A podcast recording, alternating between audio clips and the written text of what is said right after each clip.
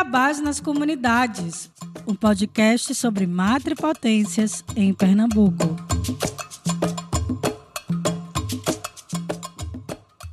Iabás nas Comunidades é um podcast que fala sobre organização comunitária e luta por direitos a partir das vozes das mulheres negras. Iabás nas Comunidades.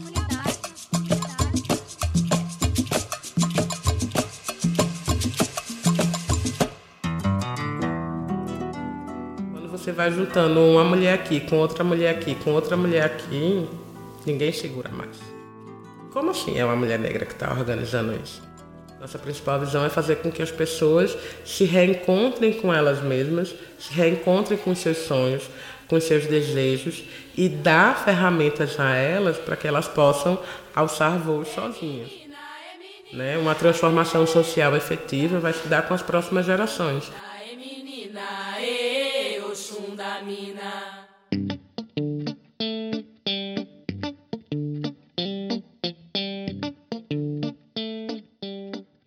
Olá, bem-vindas e bem-vindos. Eu sou Jaqueline Martins. E eu, Drica Mendes, estaremos aqui com vocês no Iabás nas Comunidades. Um podcast com quatro episódios em que vamos conversar com mulheres negras que são lideranças comunitárias e importantes referências na luta pelos direitos humanos aqui em Pernambuco. E a Base das Comunidades é um programa afro-perspectivado que saúda o Ori Coletivo de Mulheres Negras que vem matrigestando comunidades negras em Pernambuco.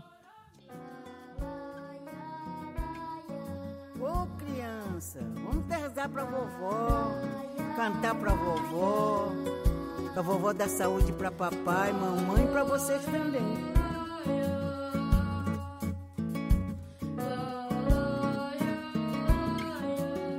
Virgem, minha Nossa Senhora, Cadê o candeeiro de vovó? seu troféu lá de Angola Cadê o candeeiro de vovó? era lindo e iluminava. Os caminhos luz sempre firmava. os pontos de vovó. Mãe Virgem, minha Nossa Senhora, Cadê o candeeiro de vovó? seu troféu lá de Angola Cadê o candeeiro de vovó? era lindo e Os iluminava. caminhos de vovó, Sua luz sempre firmava. os pontos de. Quando veio de Angola, era livre na Bahia, escondia o candeeiro, dia, noite, noite e dia. Mas um golpe traiçoeiro do destino a envolveu. Ninguém sabe até hoje como o candeeiro desapareceu. Não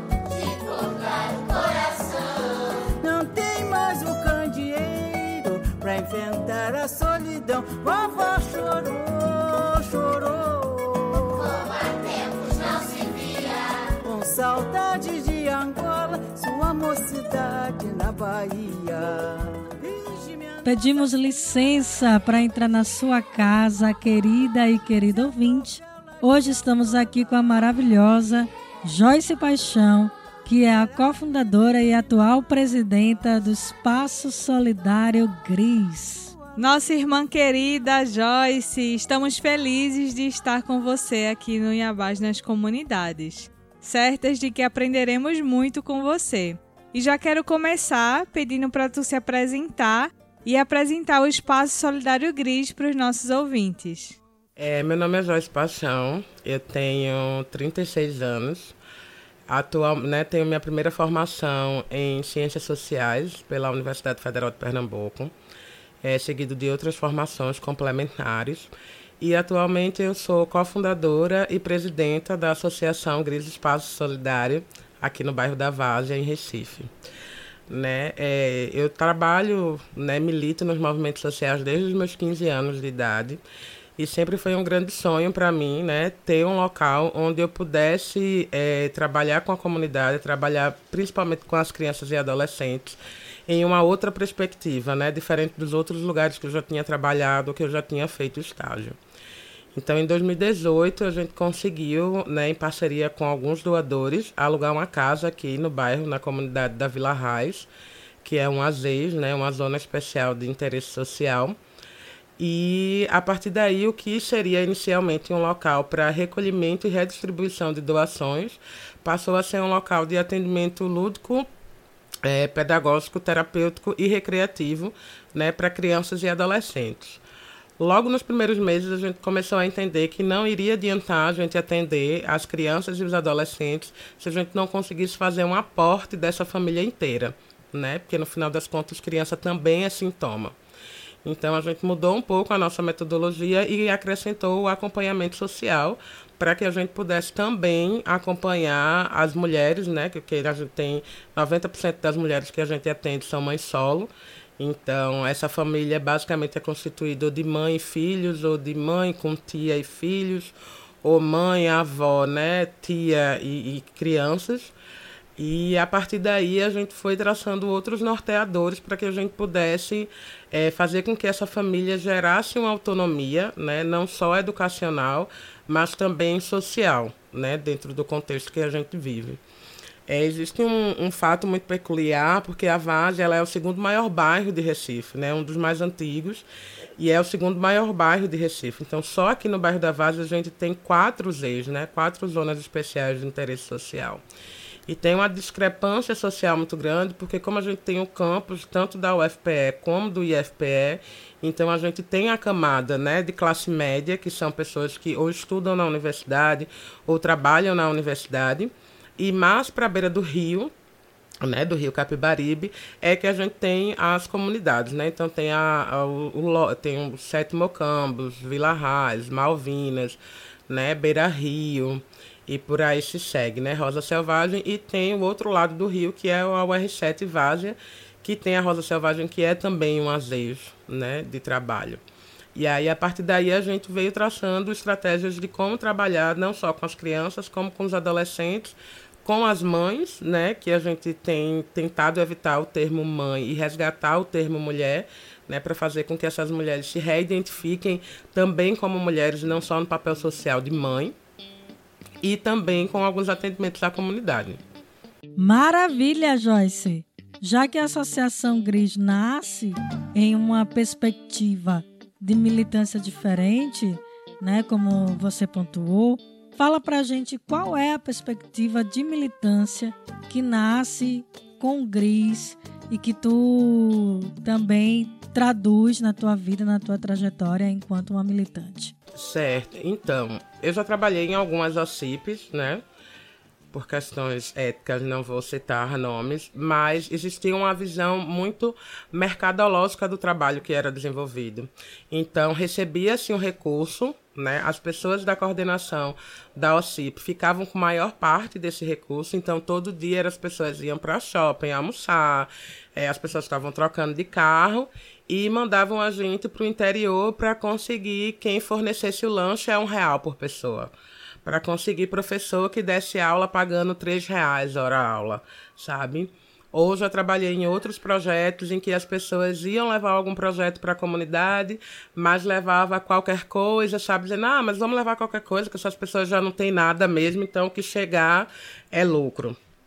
Isso sempre me incomodou bastante, porque eu venho da periferia, né? Eu sou a primeira pessoa da minha família formada na Universidade Federal. E isso me incomoda bastante porque eu passei por isso a minha vida inteira, né? É, quando eu lembro muito bem de estar na universidade e às vezes ser a única pessoa negra na sala, então enquanto eu estava pensando se eu ia comer uma coxinha com um copo de Coca-Cola pagando R$1,50 ou se com esse R$1,50 eu ia tirar a xerox do material que eu precisava para estudar, né? Então, todas essas coisas iam me incomodando, esse fazer de qualquer jeito, esse fazer sem ter um olhar para as peculiaridades e para as singularidades, né, de cada, de cada localidade, de cada pessoa, de cada indivíduo, porque a gente sabe que a construção de uma pessoa negra dentro do Brasil, né? Ela é extremamente difícil, tanto que tem um estudo que diz pessoas brancas que vivem no Brasil vivem num país equivalente ao né, 34º lugar, enquanto pessoas negras no mesmo país vivem em como se fosse um país de, cento, não sei pronunciar, né? É 170, 175, 179, se eu não me engano. Então, assim, a discrepância, a diferença que isso traz, estando no mesmo local, é muito grande. E eu sempre senti falta em várias iniciativas de ser um trabalho, tanto um trabalho contínuo, né? Quanto um trabalho que fizesse esse resgate desse empoderamento, né? Muitas das vezes é, ah, vamos fazer aqui um curso profissionalizante porque essa pessoa vai se profissionalizar em qualquer coisa e vai trabalhar e, e tá bom. Não, não é essa a minha visão, né? Eu acho que e é o que eu acredito. Eu quero que as pessoas estejam onde elas quiserem estar. Então, se uma criança chegar para mim para dizer que quer ser astronauta, eu vou fazer de tudo para que ela seja astronauta eu não vou duvidar do sonho dela, eu não vou dizer que o sonho dela não é possível ou que ela não é capaz. Né? Pode não acontecer por uma série de, de outras questões, mas não por uma falta de oportunidade. Né?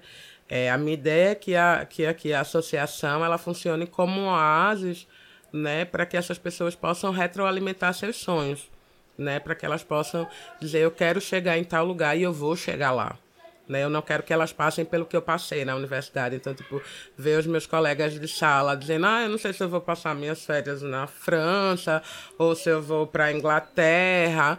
E eu pensando assim, meu Deus, eu tenho ou eu lancho, ou eu tiro uma Xerox, ou eu guardo para minha passagem de amanhã, porque eu não sei se amanhã eu vou ter passagem para vir para a universidade assistir aula.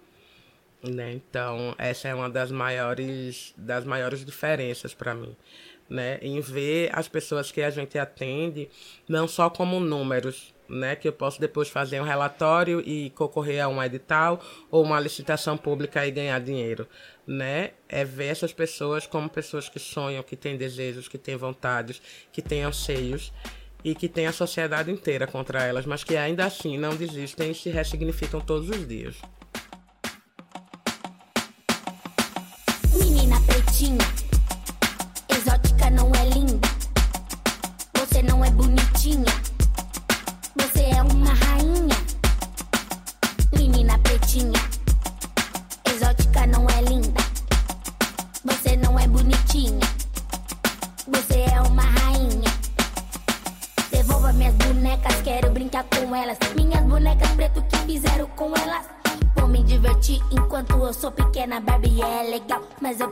forma que na África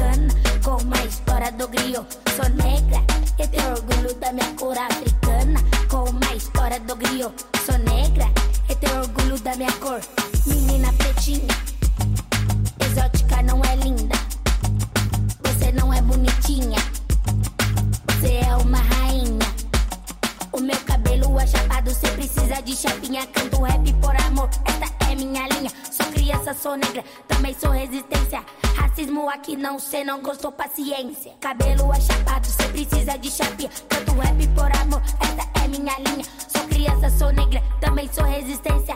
Racismo aqui não, cê não gostou, paciência. Estamos aqui com Joyce Paixão, presidente da Associação Espaço Solidário Gris que fica localizado no bairro da Várzea.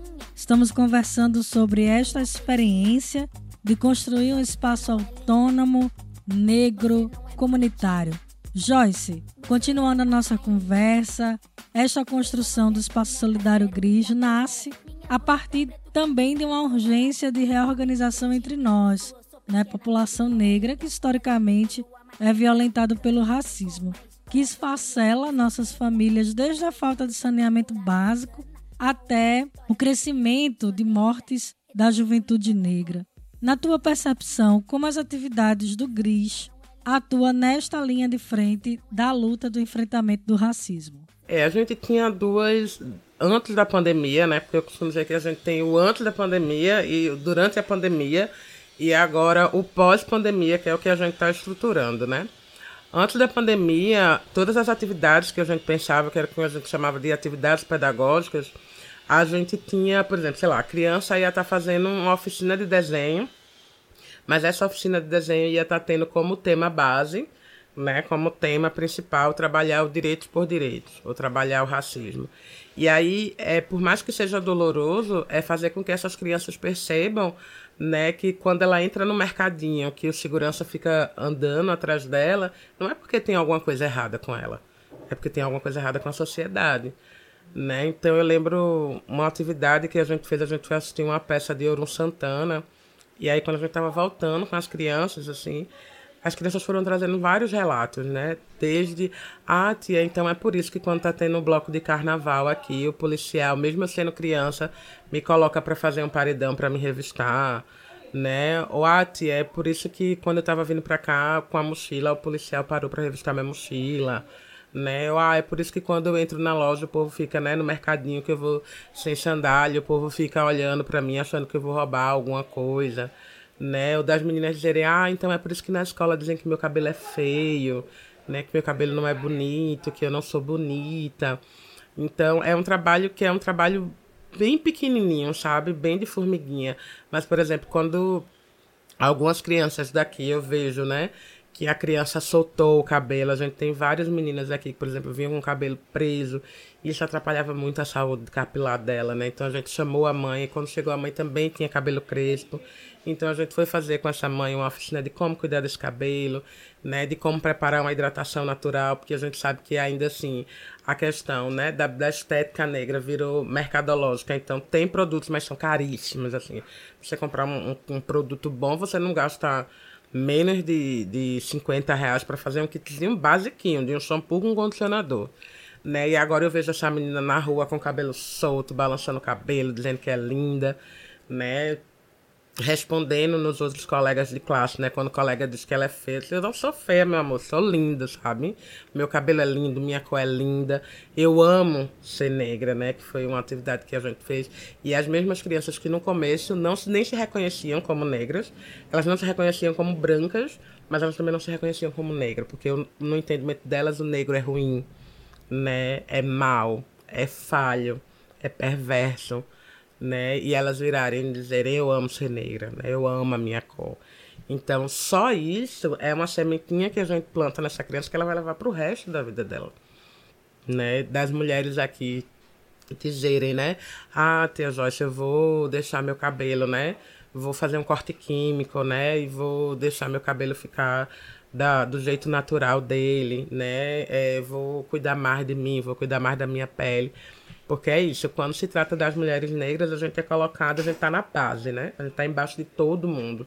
Então, muitas vezes, essas mulheres não são nem consideradas mulheres, não são nem consideradas pessoas. Quando começou a pandemia, uma das nossas grandes preocupações é porque as crianças se alimentavam aqui. Né? Então, a gente sabia de muitos casos de crianças que só comiam a merenda da escola e a merenda daqui.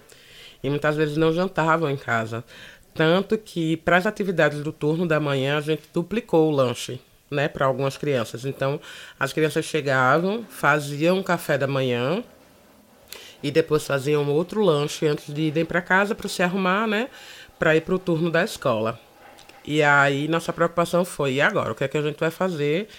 Para manter essas crianças bem alimentadas. A gente vai, tá vai começar a enfrentar uma doença que a gente não sabe o que é, não sabe de onde vem, não sabe quais são as implicações, né? que no começo ninguém sabia muita coisa do que é estava acontecendo, mas a gente sabe que precisa manter essas pessoas bem alimentadas, para inclusive que elas possam ter uma resposta imunológica suficiente contra o vírus.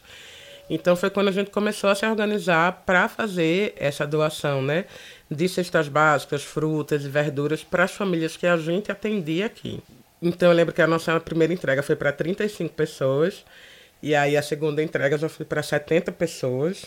Na terceira entrega a gente já estava entregando para 100, 140, 145 pessoas. E aí nossa grande preocupação é, tá, quando o coronavírus chegar na periferia, o que é que a gente vai fazer? Porque as pessoas não têm como fazer isolamento social, né? A gente tem casos aqui de pessoas que moram na casa de 45 metros quadrados, nove pessoas. Então, uma das grandes preocupações que a gente tinha era essa, né? Como é que a gente ia conseguir manter as pessoas saudáveis, porque a gente sabia que elas não iriam conseguir fazer isolamento social, até porque elas precisavam estar na rua para ganhar, né? O trocado para levar comida para dentro de casa. Então foi quando a gente começou a campanha, né, em articulação com outros coletivos e com outros movimentos, para que a gente conseguisse garantir o mínimo de segurança alimentar para essas famílias e o mínimo de dignidade. Porque quando a prefeitura começou a entregar as cestas básicas, que seria a equivalência do lanche das crianças. A primeira entrega do lanche das crianças eu lembro que foi tipo uma maçã, uma laranja e três biscoitos, assim. Eu sei, meu Deus, como é que a pessoa vai se alimentar com isso? E aí depois eles começaram a entregar uma cesta básica, que era uma cesta básica para passar a equivalência de um mês, com, sei lá, dois quilos de feijão, um quilo de arroz, um macarrão. Então, assim, completamente fora da realidade, porque mesmo que fosse só aquela criança que comesse, aquele alimento não daria. Então a gente começou esse grande, eu fico até brincando, né? essa grande batalha para que a gente conseguisse garantir o mínimo de segurança alimentar para as pessoas.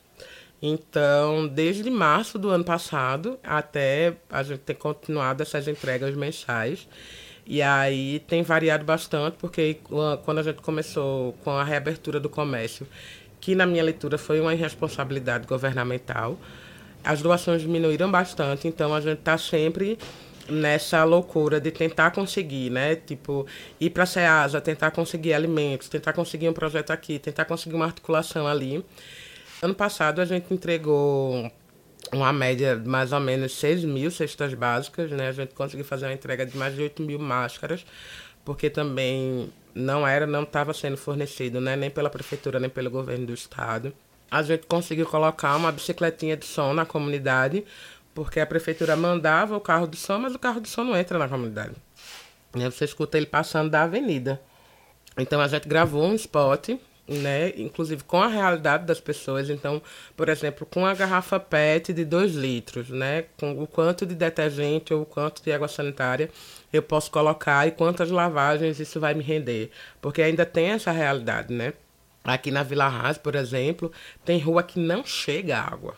E, tipo, não chega água desde a época que eu morei na Vila Raz, sei lá, tipo, mais de 10 anos atrás. Então, as pessoas ainda precisavam ficar indo, tentar conseguir água de um jeito ou de outro, para tentar se higienizar. Então, quando você junta tudo isso, é um combo genocida, né? Porque a pessoa não se alimenta bem, ela não tem como fazer isolamento social, ela não tem água em casa, ela não tem informação muitas vezes, porque aí quando teve o boom da mídia, então era tipo fake news para tudo que era lado, informações erradas, né, informações incompletas, tanto que aqui a gente também fez em parceria com outros coletivos do bairro, a gente criou o movimento Vazia Viva, então a gente fez uma cartilha ilustrativa, porque muitas vezes as pessoas davam o material, mas era um material muito textual, e as pessoas muitas vezes não sabem ler, né? Ou é aquele analfabeto funcional. Ela consegue ler, mas ela não entende o que ela está lendo. Então a gente criou uma cartilha informativa ilustrativa né, para que as pessoas conseguissem ter esse fácil entendimento. E começamos a fazer o monitoramento né, semanal dessas famílias. Então a gente ligava, principalmente para as famílias que já tinham crianças né, ou adolescentes que eram asmáticos e para as famílias que tinham alguma comorbidade, né? Então tinha hipertenso, diabético, cardíaco, pessoa que estava fazendo tratamento para câncer. E aí a gente começou, né, com o esforço de outros profissionais também, a fazer um acompanhamento bem de perto dessas famílias. Tanto que das famílias que são cadastradas aqui no GRIS, né, que a gente já acompanhava diante da pandemia, a gente só teve, ano passado, só teve dois casos de Covid, os dois casos bem leves. E esse ano eu acho que a gente teve uns três ou quatro casos, mas todos os casos também bem leve.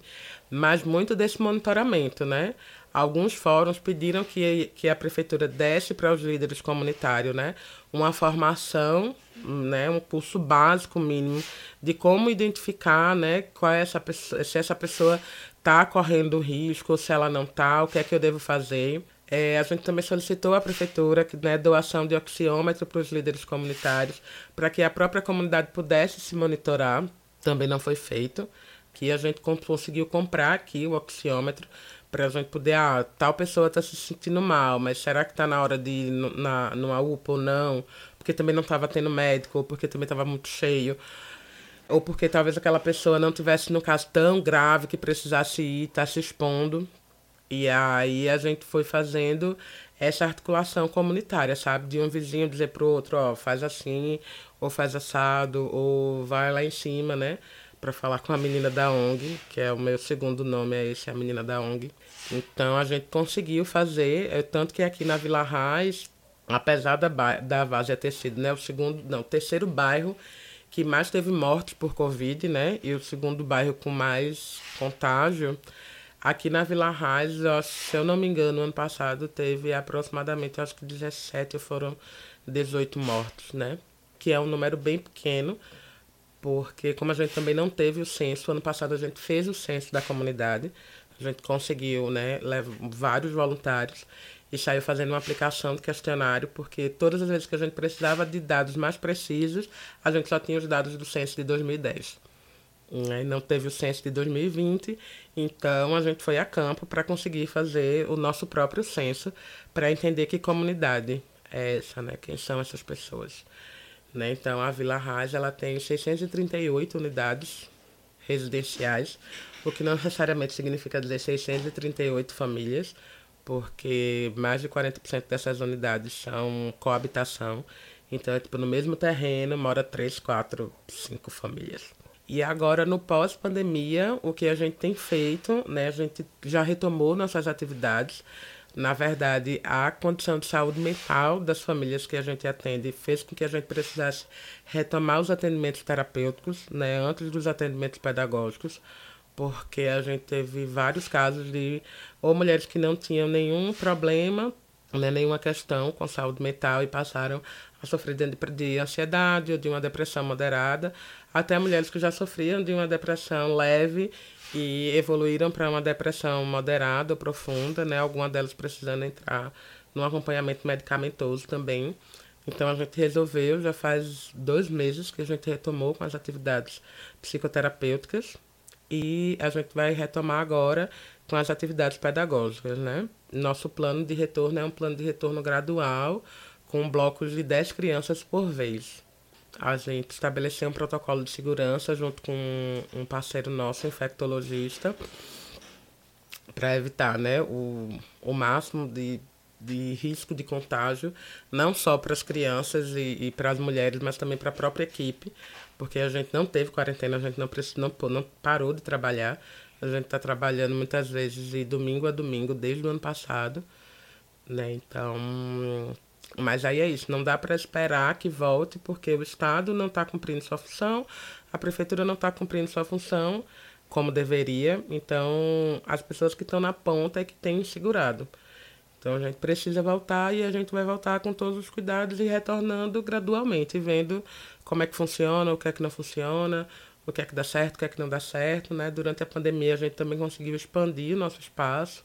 A gente era uma casinha só, então agora somos três casas, o que faz com que a gente realmente consiga manter um distanciamento social, né? Nosso protocolo é de um distanciamento de 1,80 entre uma criança e outra, né? Ou entre uma mulher e outra, para evitar o contágio. A partir dessa caminhada coletiva, na tua percepção, quais os maiores desafios que se apresentam e se apresentaram para o GRIS, até mesmo agora, nesse contexto da pandemia em que vivemos e como vocês têm se organizado para superar esses desafios? No começo, os maiores desafios, primeiro era, e aí vem a questão do racismo estrutural, né? O nosso coordenador pedagógico é uma pessoa negra. A gente tem na nossa equipe, a nossa equipe é majoritariamente negra, né? Então, e tem, tem pessoas, né? Tem pessoas trans, tem gays, tem, enfim, é toda uma composição bem diversa. Então, logo no começo, uma das grandes dificuldades que a gente encontrou da própria comunidade foi como assim é uma mulher negra que está organizando isso, sabe? Então, no começo tinha muito, ah, mas aqui não funciona, mas aqui não é bom, mas aqui não presta, né? Porque uma das coisas que a gente sempre priorizou é a organização. Então, assim, ó, você vai fazer seu cadastro, você tem que trazer seu documento, né? Que, tipo, não é banda voou, sabe? Não é porque a gente não é prefeitura que a gente também vai fazer a coisa de qualquer jeito. Então, teve várias crianças que as famílias tiraram daqui porque não queriam que as crianças tivessem aula com uma mulher trans ou com um homem trans, né? Aconteceu bastante. Agora a gente conseguiu sanar isso, né? Inclusive, por exemplo, a gente tem pais de algumas crianças aqui que já são pessoas bem senhorinhas, sabe? Bem, bem, bem idosos, que têm, querendo ou não, esse recorte geracional e que já chega aqui, sabe? Oi, gatinha, oi, meu amor, oi, não sei o quê. Porque realmente teve essa, esse processo de vivência e esse processo de aprendizado, né? De entender, tipo, de quebrar toda aquela construção que a sociedade faz e ver que ali é uma pessoa. sabe? É seu vizinho, poderia ser sua filha, poderia ser seu filho. Então, esse foi um dos maiores desafios enquanto comunidade né, que a gente encontrou. O segundo maior desafio que a gente encontrou é porque o nosso bairro tem uma liderança partidária que não gosta muito de ser cutucada. E aí, a partir do momento que a gente começou a desenvolver as atividades, que o espaço foi ficando conhecido, né, a gente tem articulação com as escolas municipais, né, muitas vezes são elas que encaminham as crianças para cá, com a cartinha mesmo, dizendo, ó, oh, estou encaminhando tal criança para tal atendimento, né, às vezes, e faz um breve relato, né, do que é que acontece com essa criança na escola. Então a gente sofreu algumas tentativas de depredação, inclusive durante a pandemia a gente fez uma parceria com o Habitat para a Humanidade, instalou algumas pias comunitárias no, no bairro. E aí eu ainda lembro que era um domingo, teve um dia que todas as pias foram quebradas simultaneamente. Assim, eu lembro que a, a pia da a menina ligou da, da Beira Rio, dizendo que a pia da Beira Rio tinham quebrado e jogado as peças uma para um lado, uma para o outro. Quando eu terminei de falar com ela, eu recebi uma ligação de uma vizinha daqui do Gris dizendo que tinham quebrado a pia daqui. Então eu saí de casa, né, vim aqui para poder fechar o registro. Quando eu cheguei em casa, eu recebi uma ligação da outra pia que fica na Associação de Moradores e Moradoras do Bairro, que a pia também tinha sido depredada quando eu resolvia de lá, o rapaz da outra pia também ligou dizendo que a outra pia tinha sido depredada. A única pia que não foi depredada é a pia que a, a, no começo a gente já tinha instalado só uma dentro da comunidade, que até hoje foi a única pia que ninguém nunca mexeu. Nunca. Mas assim, foi um, um ataque coordenado, assim, de todas as pias, né? Que a gente tinha feito a primeira instalação. E aí também no processo de calúnia, no processo de difamação. Então, muita gente que depois veio conhecer aqui né, dentro desse processo mais assistencialista de, de recebimento de cesta básica, de remédios e tudo, e dizer, ah, poxa, tinha me dito que aqui era um lugar ruim, que aqui ninguém atendia bem. E aí, essa é uma dificuldade que a gente tem enfrentado ainda até hoje, mas a gente tem como o GRIS, durante a pandemia, ele ganhou muita notoriedade, né? E muita gente conhece, né? tipo assim, a gente tem feito uma entrega média de 300 cestas mensais bem médio, assim, porque às vezes entrega, por exemplo, mês passado a gente conseguiu entregar 350 e poucas cestas. Então, meio que as pessoas já têm sua própria visão, porque eu já foram atendidos aqui, eu conheci alguém que já foi atendido aqui, ou que ainda é atendido aqui. Ah, fora isso, a gente tem as questões, né, as dificuldades de manutenção mesmo do espaço, porque a gente paga aluguel, e a gente tem uma orientação de não ter nenhum envolvimento político partidário, para não ser usado em campanha ser usado como bucha de canhão. Então isso acaba dificultando muito, né? Tipo, tem meses que, por exemplo, mês passado, para pagar um o aluguel foi uma luta, assim. O aluguel foi sendo pago, ó, toma aqui um pedaço, depois toma aqui outro pedaço. Por sorte, a gente tem o, o proprietário daqui, é uma pessoa maravilhosa, assim, que compra a, a, o espaço aqui com a gente mesmo, sabe? Vem, ajuda, quando tem ação ele vem ajudar também, a esposa dele vem ajudar também. Então a gente foi muito sortudo nisso. Mas a gente tem essas dificuldades, né, de financiamento, de, de manutenção do espaço mesmo. A gente teve uma dificuldade muito grande no processo de institucionalização, mas que já foi 50% resolvido, porque realmente é, é um, um, desprender de dinheiro muito grande, quando muitas vezes a gente não tem, por exemplo, dinheiro para pagar o aluguel, né? Então, que é que eu acho extremamente problemático, todos esses espaços, movimentos e coletivos que fazem um trabalho tão essencial não conseguirem se institucionalizar, porque existe um processo né, burocrático e, e financeiro que simplesmente impede que isso aconteça. Então, que eu acho que é uma discussão que precisa ser levada à frente, precisa ser levada seriamente, porque, assim, nesse processo de pandemia, a gente fez articulação em rede com vários movimentos que fazem trabalhos incríveis e que muitas vezes têm as portas fechadas porque não tem um CNPJ, sabe? Então, você tanto existe uma burocracia de quem faz os editais e, e tudo isso, quanto da própria, do próprio processo de institucionalização. Então, acredito que daqui para frente essa parte vai ficar um pouquinho mais fácil, porque a gente vai poder concorrer a outros editais, inclusive vai poder ser um aporte para esses outros coletivos e movimentos também estarem concorrendo a esses editais e, e seleções e o que seja. Mas eu acho que a grande dificuldade, a dificuldade maior que a gente vai enfrentar agora que já vem enfrentando é em como a gente vai lidar com o aumento da miserabilidade, né? O aumento da quantidade de pessoas saindo da linha de, de pobreza e descendo para a linha de miséria. E aí é uma coisa que a gente fala aqui todos os dias, porque muitas vezes a gente não consegue, assim, às vezes a gente tem, sei lá, 10 cestas básicas e aí a gente tem que fazer um ranking de miserabilidade para saber quem está mais ruim para poder receber essa cesta. Tipo, a gente tem 10 vagas para o psicólogo, então a gente tem que pegar os, né, ver quem são os piores, e aí, tipo, criança que viu o pai sendo assassinado, criança que viu o pai sendo preso, criança que sofreu algum tipo de abuso. Então, é bem difícil porque a gente também não consegue acessar outras redes com que tenham um atendimento qualitativo, realmente, que tenha um atendimento que entenda essa subjetividade negra, né? Muito difícil. A gente já conseguiu atendimento para algumas outras pessoas em outros espaços e essas pessoas já tornavam para a gente dizendo: o profissional não entende o que eu falo. Eu não vou mais porque eu estou falando e, e o profissional não entende o que eu estou dizendo.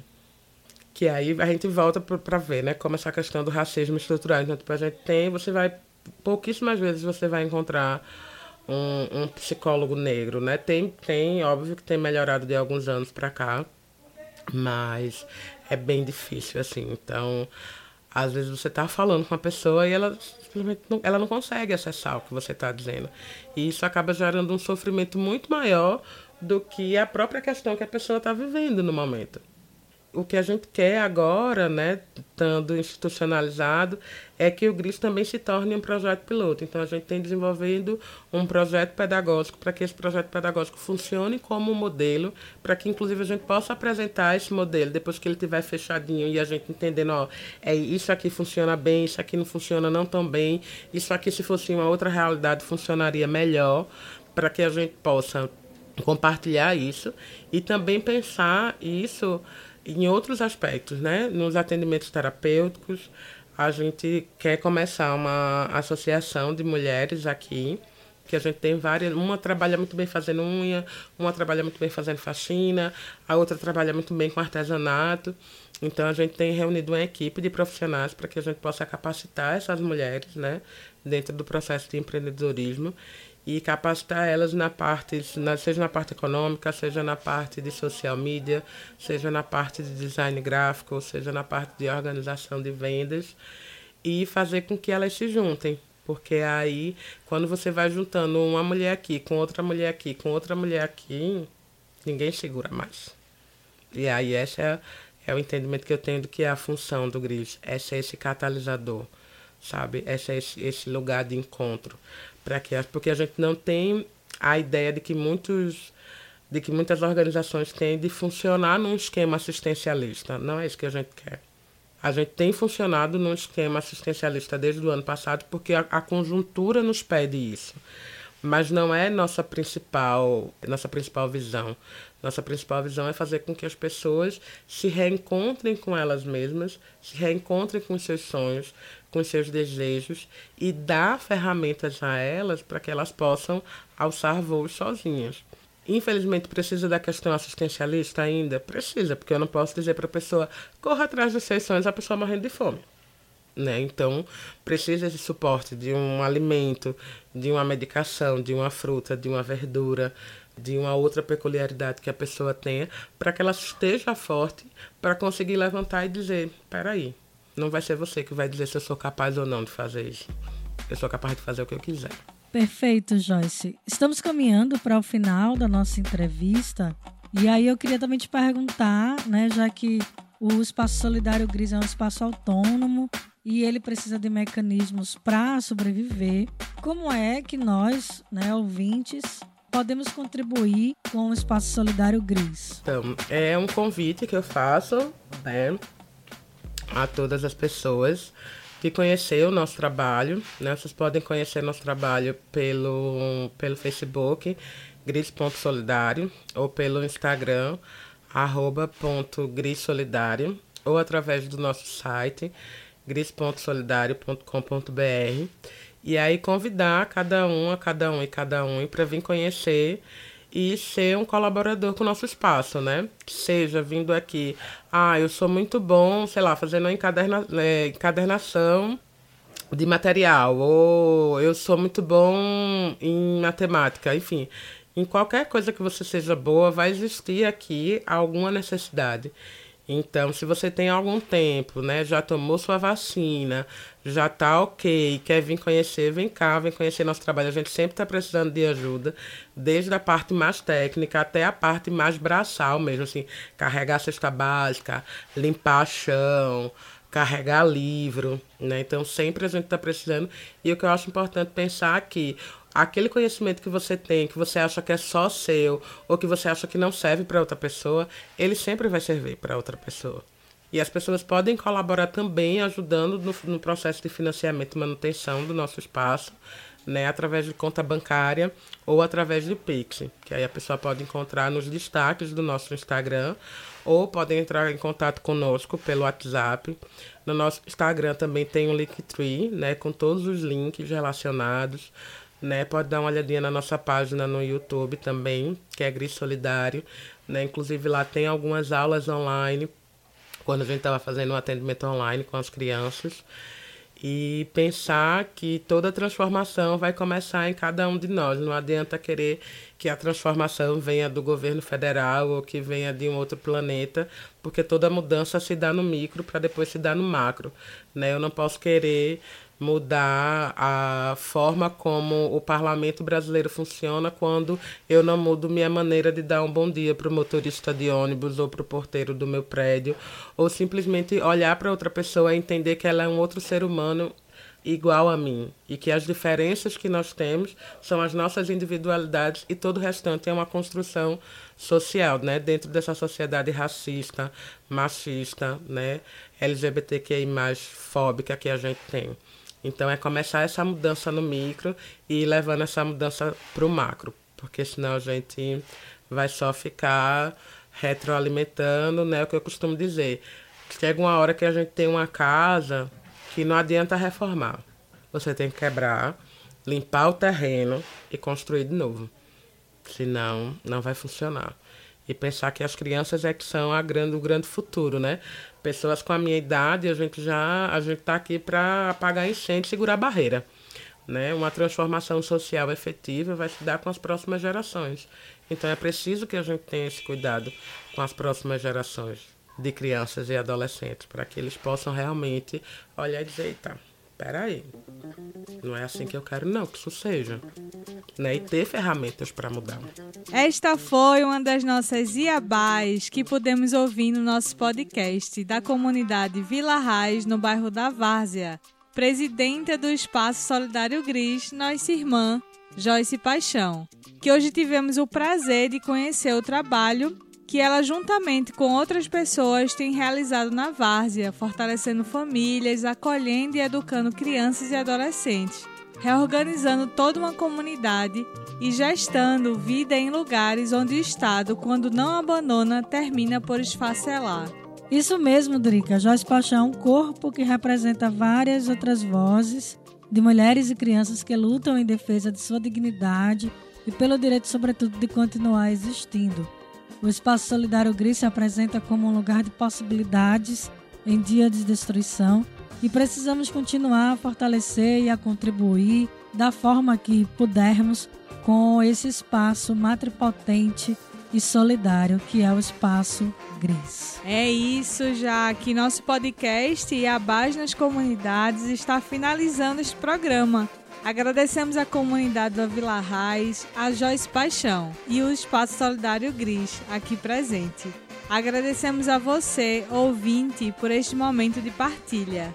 E a Base nas Comunidades é um podcast que vibram as forças matripotentes que realizam reorganização e libertação para a comunidade afro-pernambucana a partir da luta, da vida, das vozes da participação e da liderança de mulheres negras. É isso, esse é o nosso último programa e achei.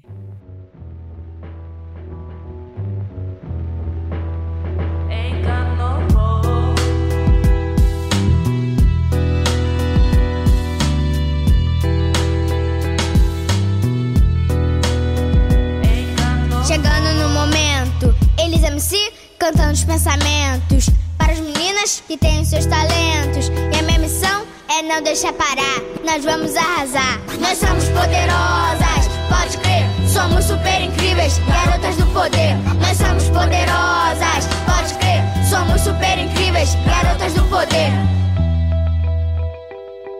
Minha rima te agita, eu faço acontecer. Minha mãe que se paquita e eu curto a Beyoncé.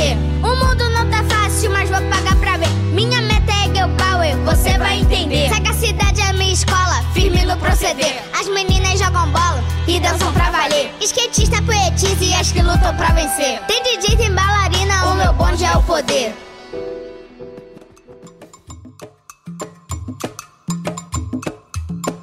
Iabás nas Comunidades é uma proposta de podcast aprovada pelo Edital de Comunicadores Populares de Pernambuco, fomentado pela Empresa Pernambuco de Comunicação, EPC, e a Secretaria de Cultura de Pernambuco, Secult-PE.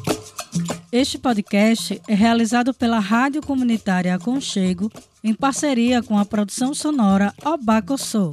Na produção e locução, Adriana Mendes. Na pesquisa, roteiro e locução, Jaqueline Martins. Na edição, Gus Cabreira.